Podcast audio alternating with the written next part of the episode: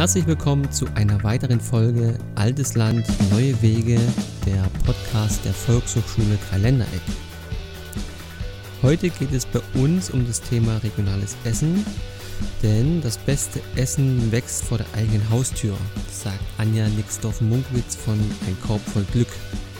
Wir sprechen dazu über regionale Kreisläufe, über die neue Marktschwärmerei in Zittau wir schauen auf Unterschiede oder Gemeinsamkeiten zwischen Discountern und regionalen Produzenten und wir tauschen natürlich auch das ein oder andere leckere Rezept aus. Anja, wir freuen uns, dass du heute da bist zum Podcast. Hallo René, vielen Dank willkommen. für die Einladung. Ja, gerne. Ähm, willst du dich kurz mal noch den Hörern und Hörerinnen vorstellen, bitte?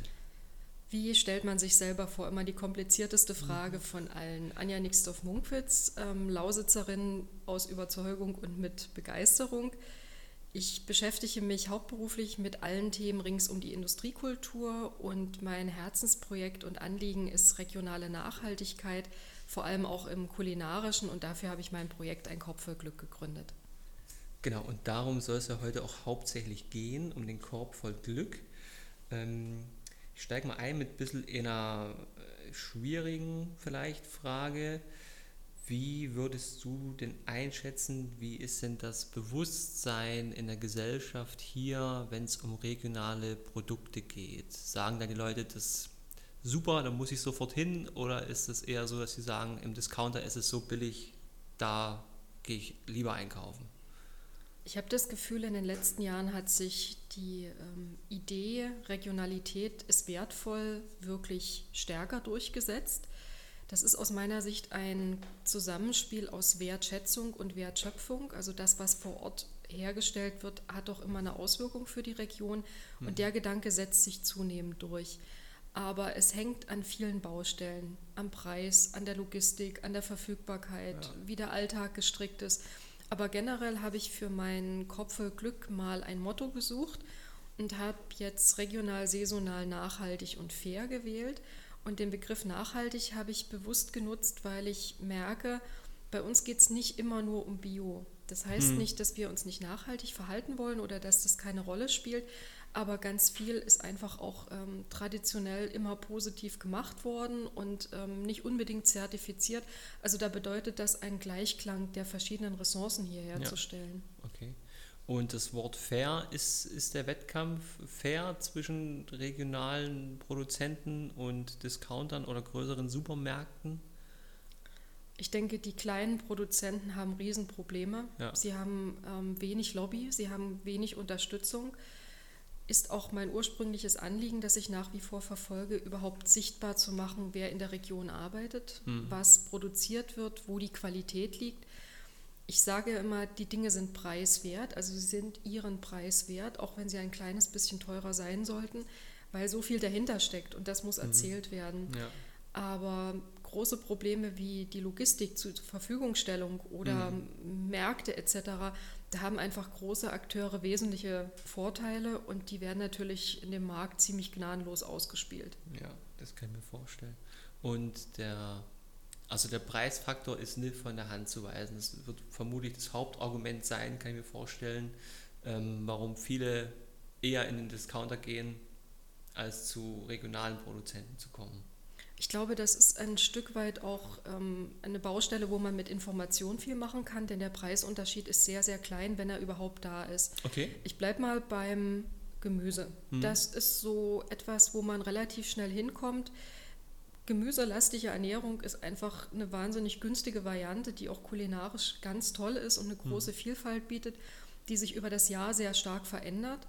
Und dort spielt die Saison eine Rolle. Also das, was am besten schmeckt, ist immer das, was gerade Saison hat, ja. ähm, was wirklich vor Ort da ist und was ganz frisch geerntet wird.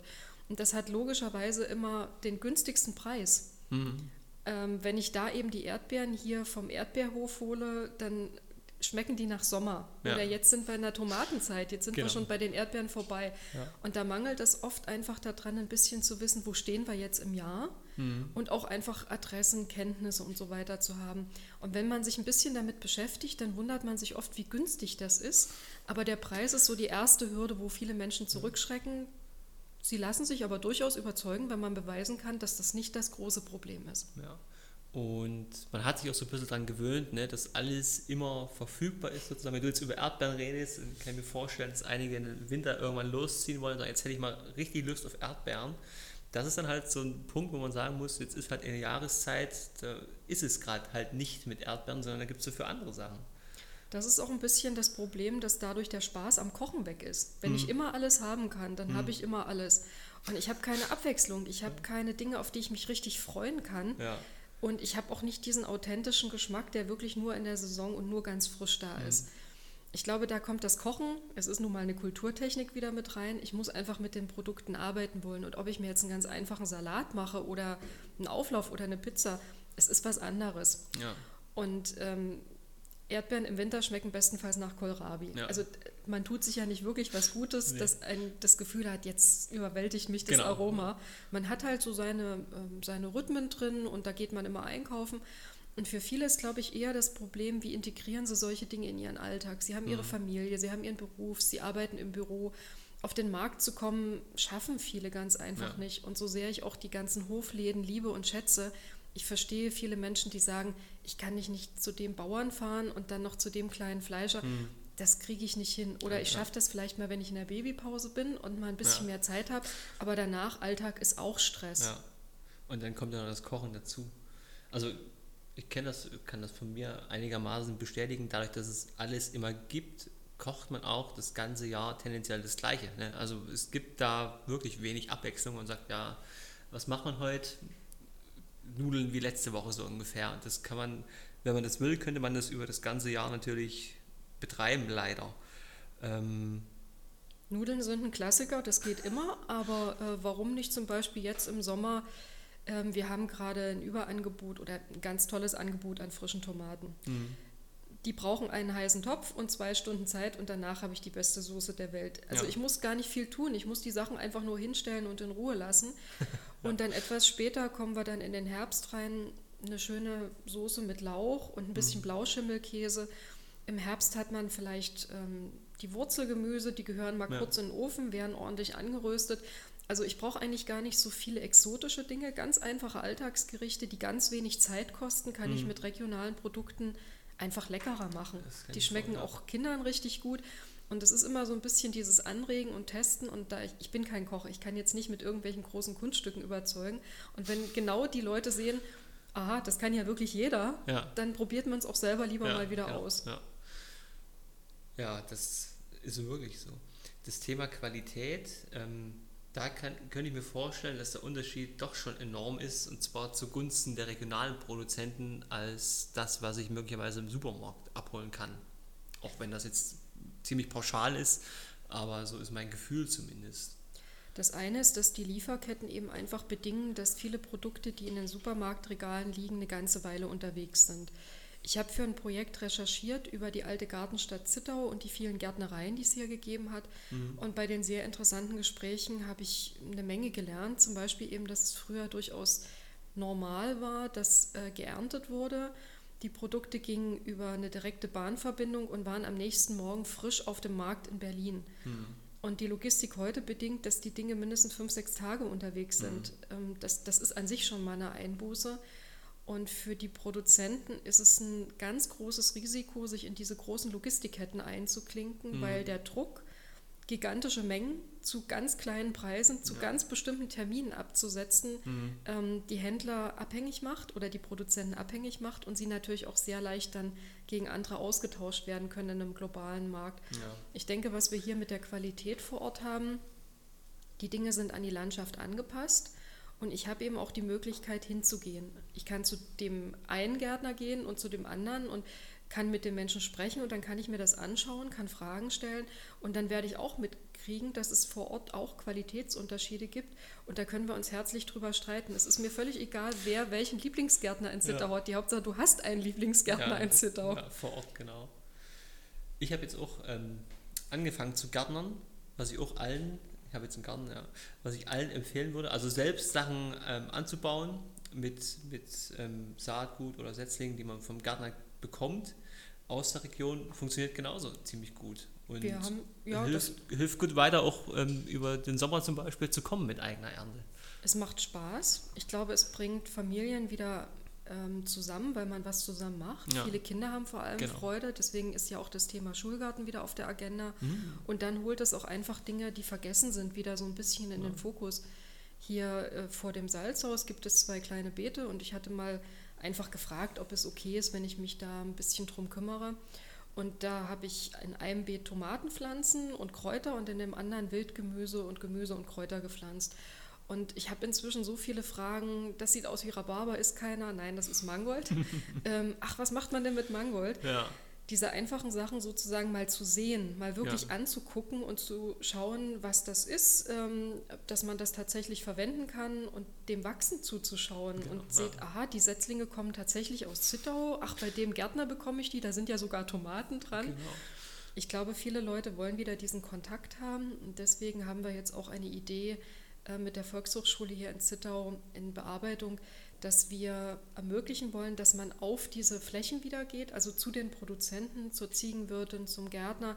Das Problem ist auch nämlich, wenn wir jetzt als Kunden uns interessieren und den Kontakt suchen, dann müssen wir auch verstehen, ähm, ein Ziegenhof ist kein Streichelzoo. Ja. Also das ist ein durchgetakteter Betrieb, wo Menschen sehr hart arbeiten und zwar das ganze Jahr. Mhm. Die nehmen sich gerne Zeit für Gespräche, aber ähm, wenn ich jetzt mit meiner Familie einfach, weil gerade Ferien sind, halt dahin fahre, Zum Streicheln. das funktioniert nicht. Das bringt die Abläufe durcheinander. Ja. Oder ich kann auch nicht einfach sagen, ja, ich möchte bitte, dass mein Kind mit ein paar anderen jetzt eine Zeile in der Gärtnerei bepflanzt. Das Mhm. braucht schon ähm, gewisse Regeln, wie man sich verständigt und es braucht Formate. Und wenn wir dann sagen, dieser Nachmittag, wir bieten an, kommt mit den Produzenten direkt ins Gespräch, dann wollen wir sichtbar machen, was es gibt, aber wir wollen eben auch die Probleme thematisieren. Warum Ja. ist es für die Leute so schwer, den Absatz herzustellen?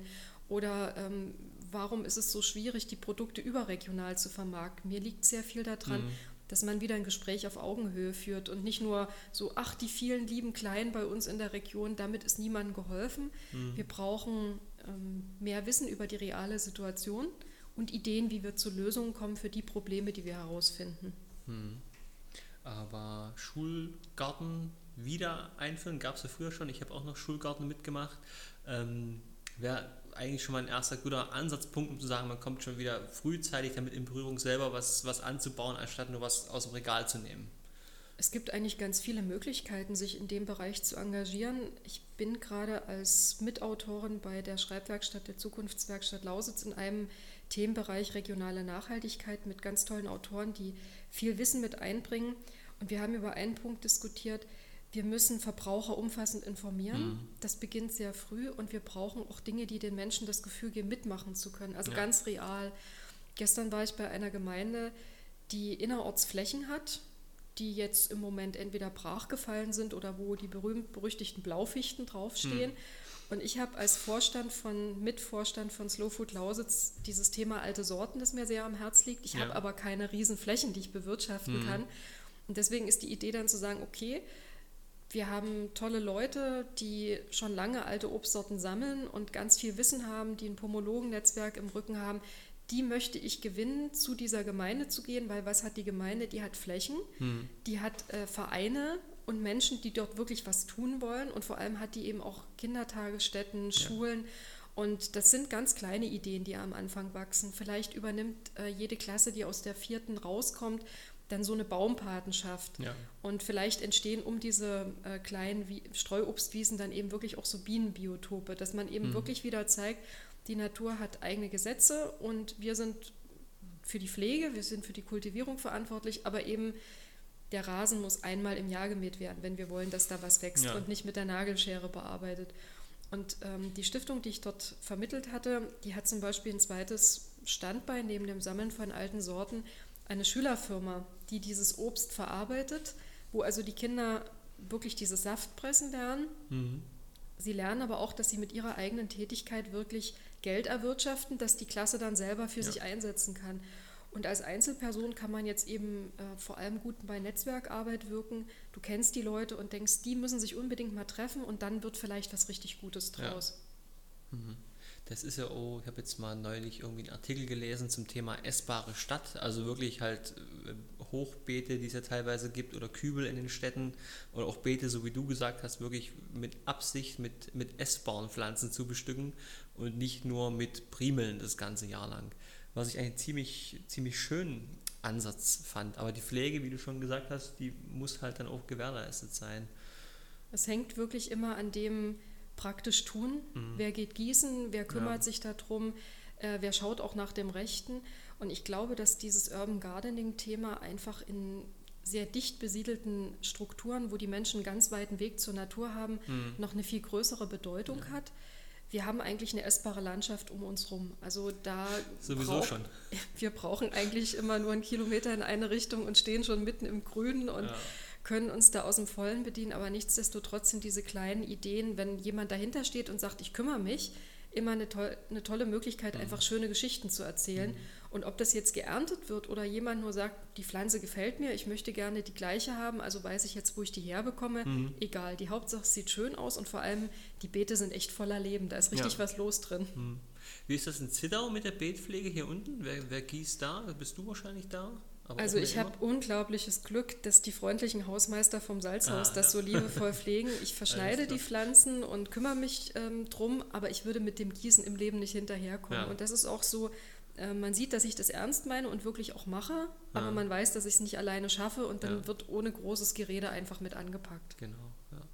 Was, was ja auch, wenn man dann das auf eine größere Ebene überträgt, wie eine ganze Stadt, da geht es wirklich nur, wenn alle irgendwie mitmachen, wenn der Händler bei sich vom Laden äh, mitgießt oder da was mit, mit pflanzt.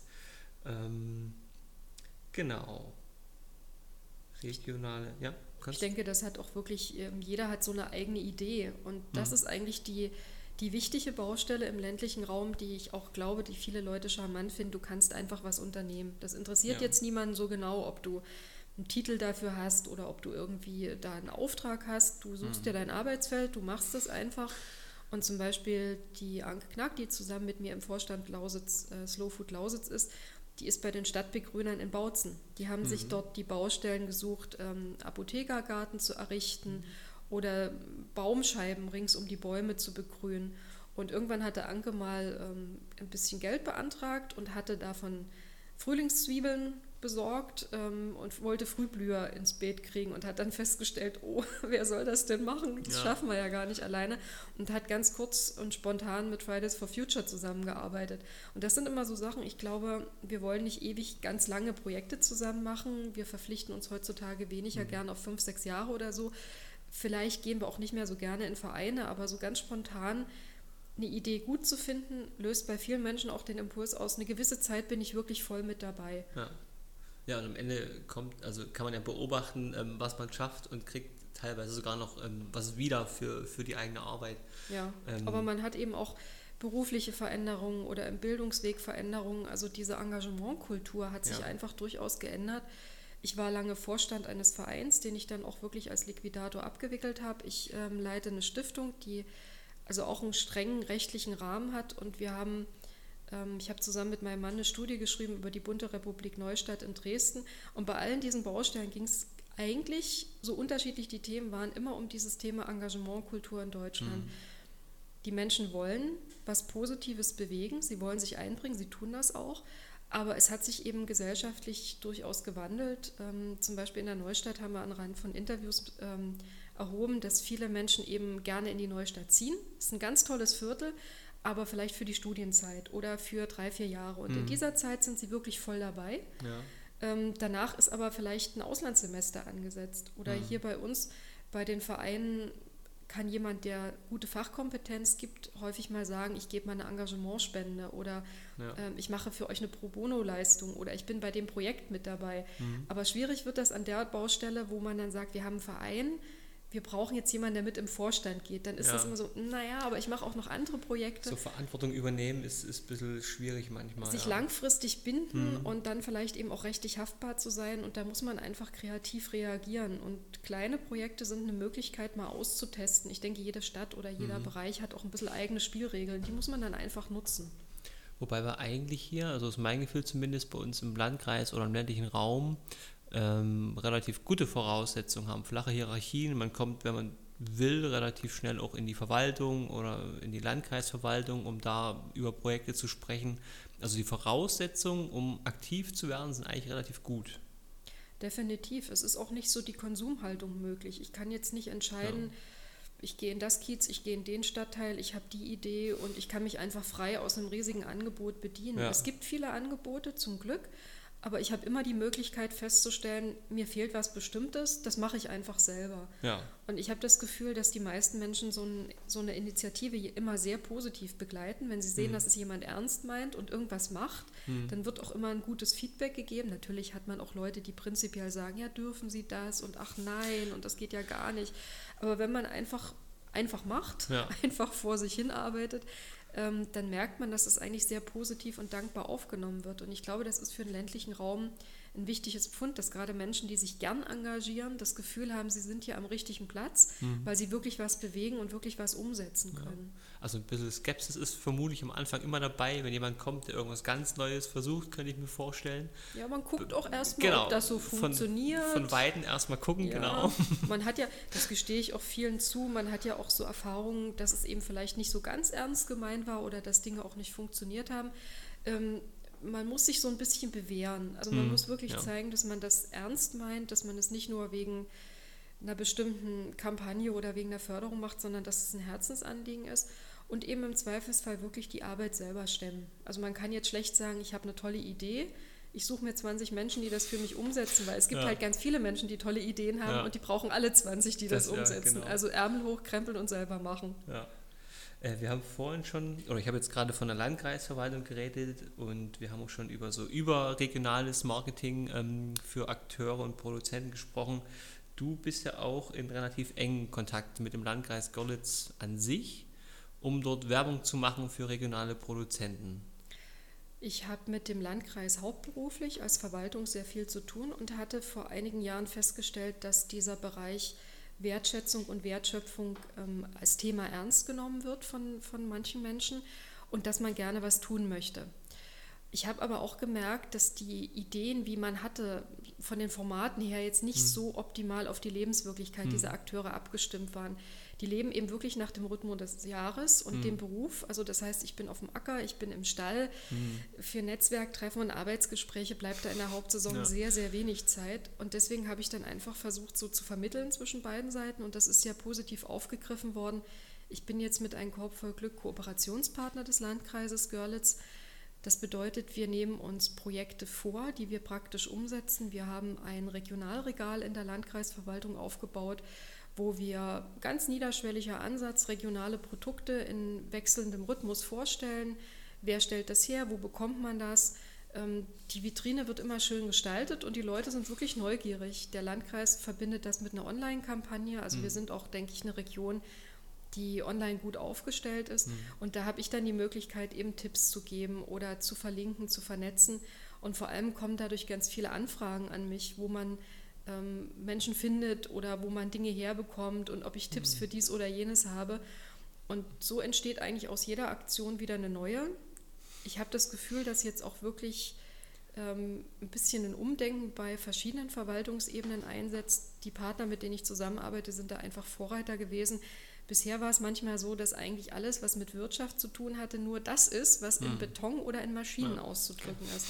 Und dass es hier um Arbeitsplätze geht, dass es um regionale Identität geht, dass es wirklich um ähm, Kreisläufe vor Ort geht, das setzt sich mhm. erst langsam durch. Aber ja. da kann man jetzt drüber klagen. Besser ist es einfach dagegen anzuarbeiten ja. und immer wieder zu sagen, wir müssen das einfach machen, weil wir ganz große Baustellen haben. Die Betriebe suchen Nachwuchs, den sie nicht finden. Es gibt das Thema Hofübernahmen. Wir haben große Baustellen wie Logistik von Produkten und da müssen wir einfach dran arbeiten. Ich würde mich ungern daneben stellen und sagen, das wird sich schon in Form des Marktes irgendwie klären. Hm. Da, das können wir besser. Da können wir ja. helfen, dass die richtigen Menschen zusammenfinden und dass da Ideen entstehen. Alle ländlichen Räume stehen ja ein Stück weit in Konkurrenz um Menschen, die aus der Stadt raus wollen oder generell um die Attraktivität. Und eine Region, die sich intern besser aufstellt, besser vernetzt und mhm. nach vorn arbeitet, die hat auch da bessere Chancen. Miteinander statt gegeneinander. Genau. Ja. Und eben wirklich mal das Machbare in Angriff nehmen, überlegen, wie das aussieht und dann schauen, okay, das haben wir jetzt geschafft, was können wir darauf aufbauen. Ich mag es immer sehr, funktionierende Systeme zu adaptieren. Deswegen haben wir jetzt mit dem Landkreis auch entschieden, dass wir ein Handwerkszeug, eine App vom Bundesverband der Regionalbewegung für die Region erschließen wollen. Die Direktvermarkter können sich dort kostenlos eintragen, weil der Landkreis die Kosten trägt und ich bin diejenige, die hingeht und das System erklärt. Mhm. Und genau dieses Hingehen und Erklären und ja. jemand übernimmt die Kosten, das hat bisher immer gefehlt. Es gab ja. ganz viele Dinge, wir stellen euch ein Portal zur Verfügung und bewerben das unglaublich. teure Projekte des Freistaates. Aber es, es wird nicht an die Basis herangetragen. Ja. Und da können wir in der Region durch die ähm, guten Kenntnisse vor Ort einfach besser sein und schneller sein. Ja.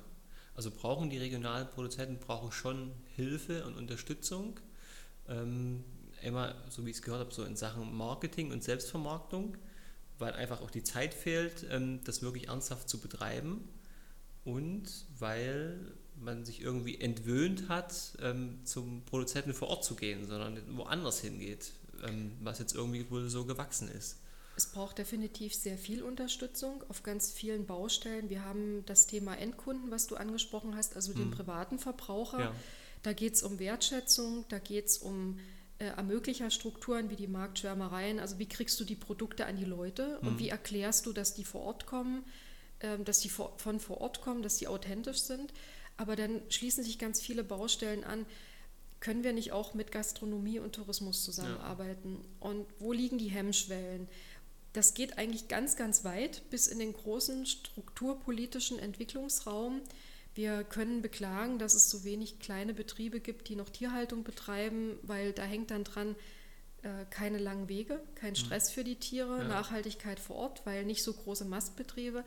Das funktioniert aber nicht, wenn wir eine Struktur haben, die seit über 20 Jahren auf Zentralisierung und Größe abzielt. Mhm. Und deswegen bringe ich mich auch in solchen Debatten mit ein oder in solchen Werkstätten wie jetzt der Schreibwerkstatt, wo wir einfach versuchen, in solche Strukturpapiere wieder Begriffe reinzukriegen. Wir brauchen die erste Verarbeitungsstufe vor Ort. Mhm. Das heißt, wir müssen uns um das Thema ähm, bäuerliche Dienstleistung Dienstleistung im bäuerlichen Bereich kümmern. Wie ist die Wertschätzung äh, vor Ort zu organisieren?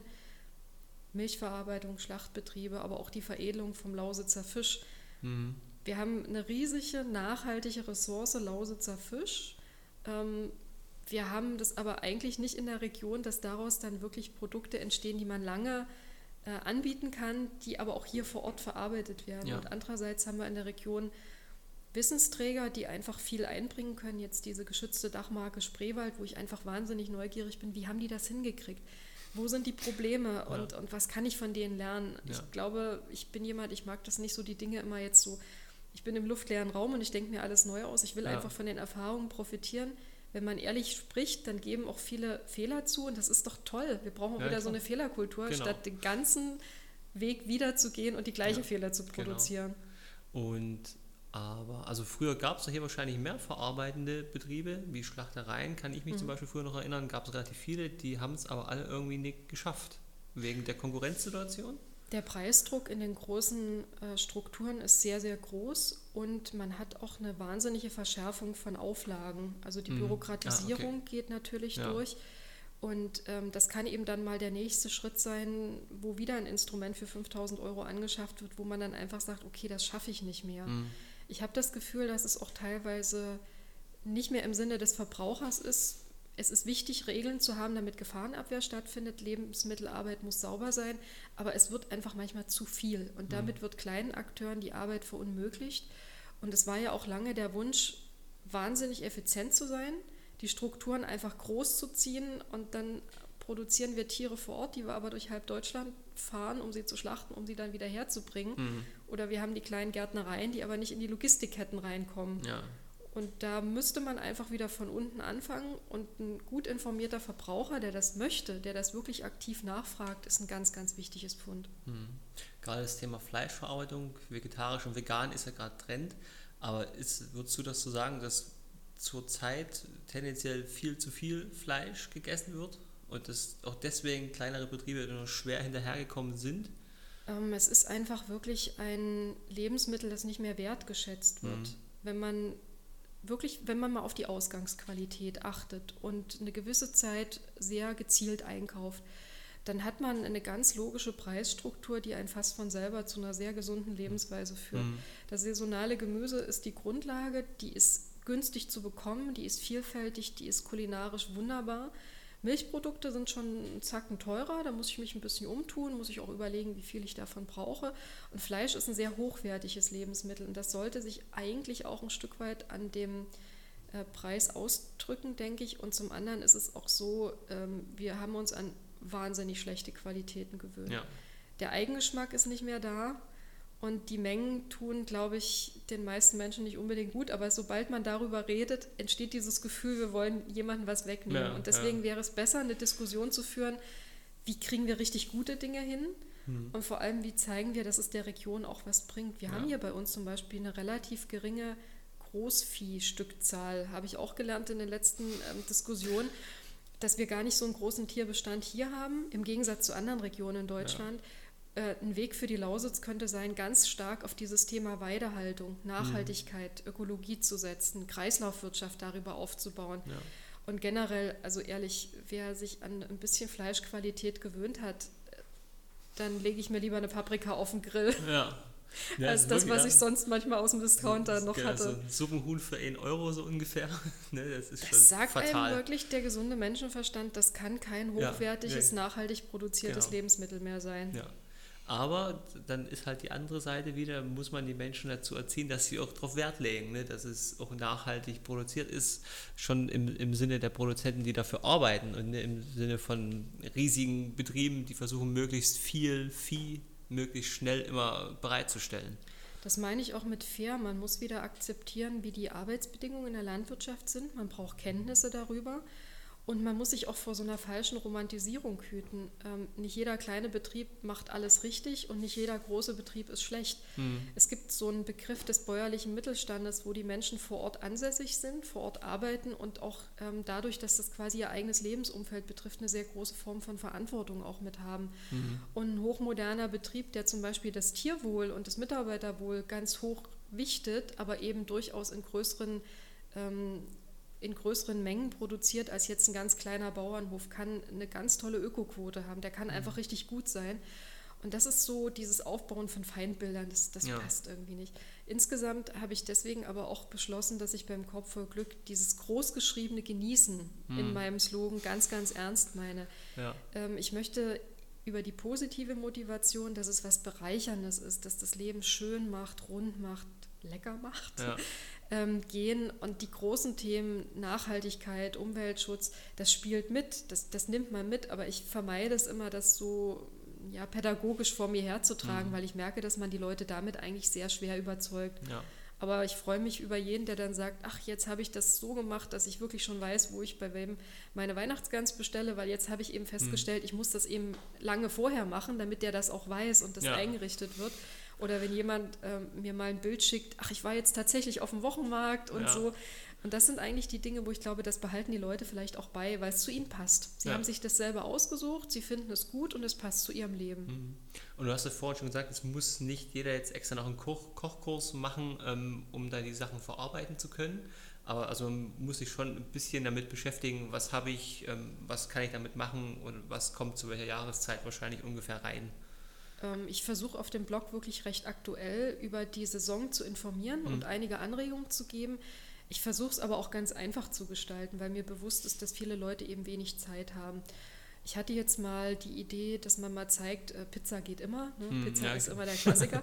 und da hatte ich einfach äh, kurz erklärt, dass ich am Abend einen Hefeteig ansetzen kann, den ja. packe ich in den Kühlschrank und dann kann ich den eigentlich dort stehen lassen und kann drei Tage hintereinander, ich mache mal eine Pizza, mal einen Flammkuchen, ähm, ich mache mal kleine Teigtaschen da draus. Ja. Und im Frühjahr mache ich die halt mit Brennnesseln oder mit Spinat. Und jetzt gibt es Mangold. Also ich versuche mhm. jetzt nicht so die Rezepte, da ist eine Einkaufsliste und das musst du dir besorgen, ja. sondern es sind ganz allgemeine Tipps und ganz wenige Handgriffe. Und wenn ich das so ein bisschen für mich aneigne, kann ich daraus alles Mögliche machen. Mhm. Also da bin ich dann sehr frei. Ja. Und die Kochkurse, das ist auch, dass man ins Gespräch kommt, dass man wieder wirklich ganz genau Bescheid weiß, wo was herkommt. Und das macht auch viel Spaß, weil man dann einfach zusammensitzt, zusammenkocht und isst. Ich hoffe, dass das nach Corona auch wieder möglich sein ja. wird. Ja, also ich kenne, ich kann das nachvollziehen. Meistens schreckt so eine komplizierte irgendwie Einkaufsliste von Rezepten eher noch ab, das nachzukochen, wenn man irgendwie von vier Sachen einen halben Teelöffel braucht und hat dann die ganze Dose ähm, im Schrank stehen bis zum Wegschmeißen.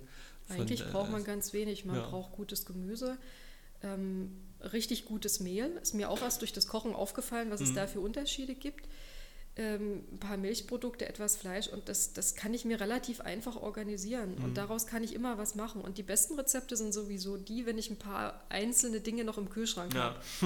aber so ein, so, ein, so ein Mehl beispielsweise, ich muss jetzt nicht immer zur Mühle fahren, aber wenn ich weiß, okay, das macht wirklich einen Unterschied, dann habe ich das einfach da. Mhm. Oder einen guten Grieß oder sowas. Mhm. Einen schönen Grießbrei zum Abendessen, den kann ich auch mal mit einer Brühe und herzhaft machen. Es mhm. sind ganz einfache Dinge und wir haben einen wahnsinnig breit gedeckten Tisch bei uns ja. in der Region.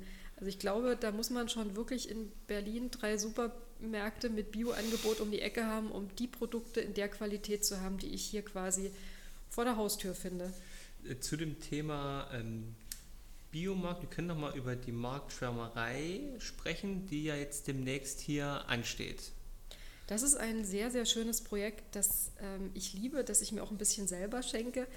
In der Kooperation mit dem Landkreis Görlitz haben wir seit 2018 über das Thema Marktschwärmerei berichtet, mhm. weil wir fanden, das ist ein funktionierendes, gut etabliertes System, das vor Ort ähm, sich perfekt an die Bedingungen anpassen kann. Also würden wir uns freuen, wenn das in der Region stärker Verbreitung findet. Und wir haben dann verschiedene Zielgruppen und Menschen informiert. Und ähm, in Görlitz gibt es seit über einem halben Jahr, fast jetzt ein Dreivierteljahr, eine Gastgeberin, die das dort aufgebaut hat. Habe ich mich sehr gefreut, dass das so gut funktioniert. Und dann habe ich wieder angefangen, in Zittau Menschen anzusprechen. Habe das erklärt und habe gefragt, wer Gastgeber sein will. Und das passte für viele einfach jetzt beruflich gerade nicht. Und da habe ich beschlossen, einfach selber Gastgeber für die ja. Marktschwärmerei zu werden. Der Hintergrund ist, dass man versucht, die Online-Bestellung, die viele Menschen sowieso gewohnt sind, und das Unmittelbare des Wochenmarkts, was die Leute wollen, wieder zusammenzubringen. Mhm. Und es richtet sich an den Bedürfnissen aus, die man hat, wenn man berufstätig ist, nämlich wenig Zeit und nicht Vormittagszeit. Mhm. Der Gastgeber stellt für seine jeweilige Stadt einen Warenkorb zusammen. Das heißt, er sucht Direktvermarkter, deren Produkte ihn überzeugen und überzeugt diese Produzenten in der Marktschwärmerei mitzumachen. Weil jeder doppelte Überzeugungsarbeit. Doppelte Überzeugungsarbeit. Was ich eben auch festgestellt habe, ähm, diese Idee, naja, wir müssen einfach mehr Märkte machen oder sowas, hm. das kriegen die Leute in ihrem ganzen hochbeschäftigten Alltag nicht mehr abgebildet. Ja. Also die Produzenten können sich jetzt nicht noch auf den Markt stehen, das, die, die arbeiten alle am Limit. Bei der Marktschwärmerei ist der Vorteil, ich bestelle bis Dienstagabend meinen Warenkorb. Und wenn ich zum Beispiel mal eine Woche alleine zu Hause bin, dann brauche ich halt mein Suppenhuhn und drei Möhren und das war's. Das ist mhm. völlig okay. Ich habe keinen Mindestbestellwert, keine Kosten. Und wenn dann mal die Familie zusammenkommt oder ich habe eine Feier geplant, dann bestelle ich was zum Grillen, ich brauche ein gutes Brot dazu. Ach, hm, regionales Bier wäre noch schick und ein paar Süßigkeiten zum Nachtisch. Naja, wir haben ja Veganer dabei.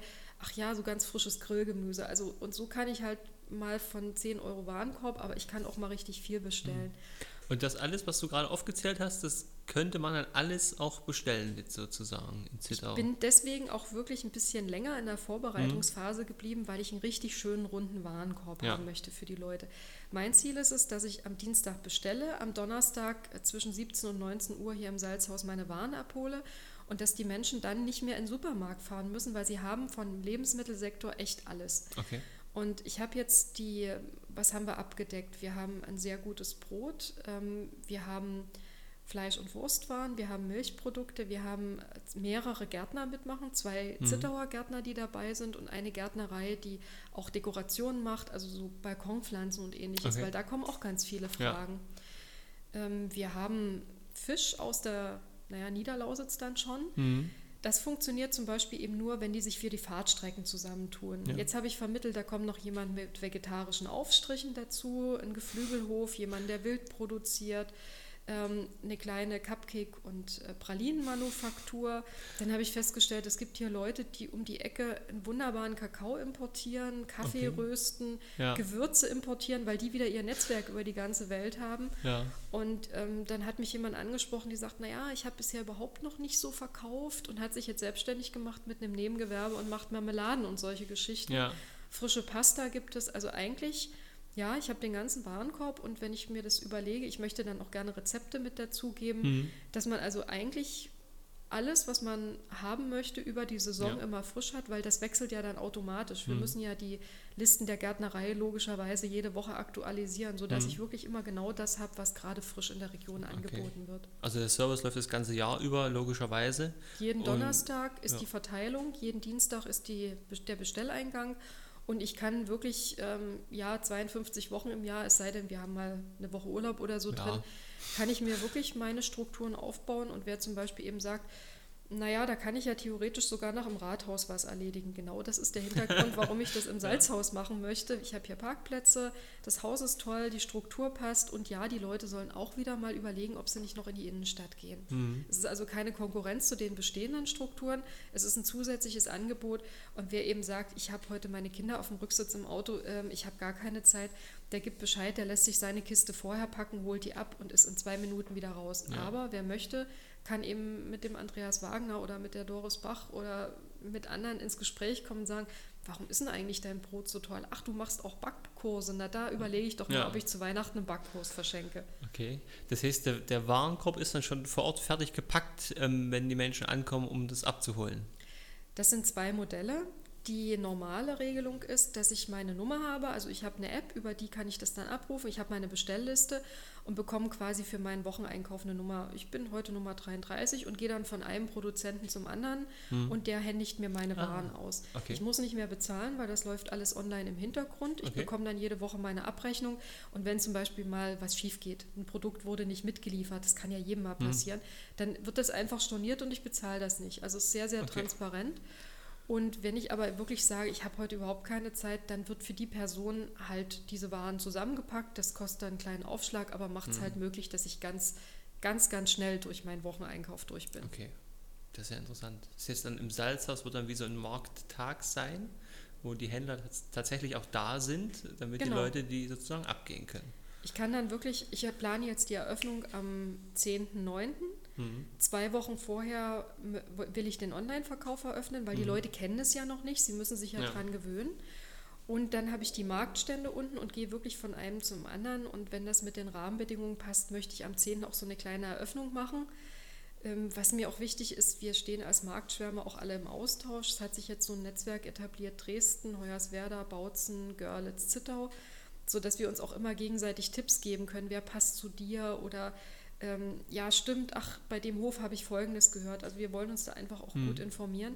Es wird zum Beispiel aus der Niederlausitz einfach aus praktischen Gründen nicht jeder immer fahren können. Wir mhm. wollen ja auch auf Nachhaltigkeit achten. Da wird sich dann aber wieder so ein Netzwerk etablieren.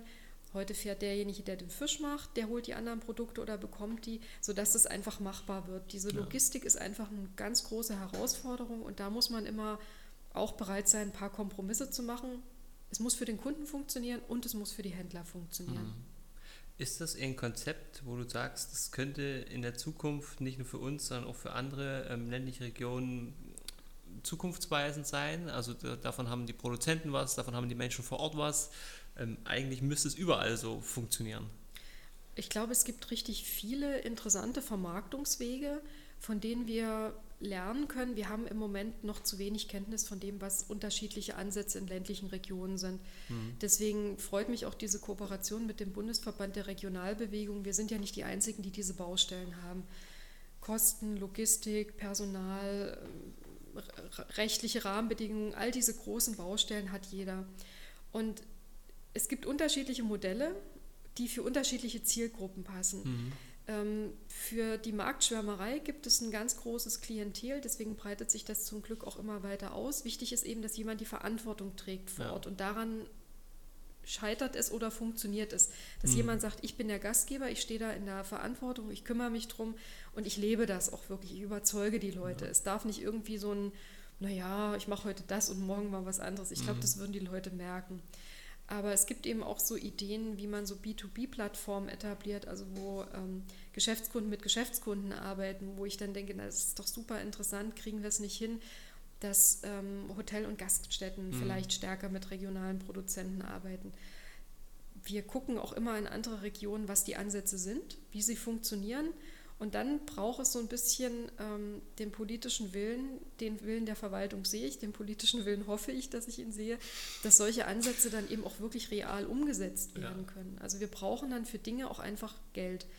wenn jemand ähm, sich zum Beispiel mit so einer Erweiterung, ich bleibe mal bei diesem Schlachtbetrieb oder so, selbstständig macht, dann ist das eine ganz große Investition. Kann man diese Leute unterstützen und nicht so top-down? Wir haben hm. jetzt einen ganz tollen Ansatz, ja. wir machen das alles für euch, sondern wer ist vor Ort und, und wer, wer sollte unterstützt werden? Hm.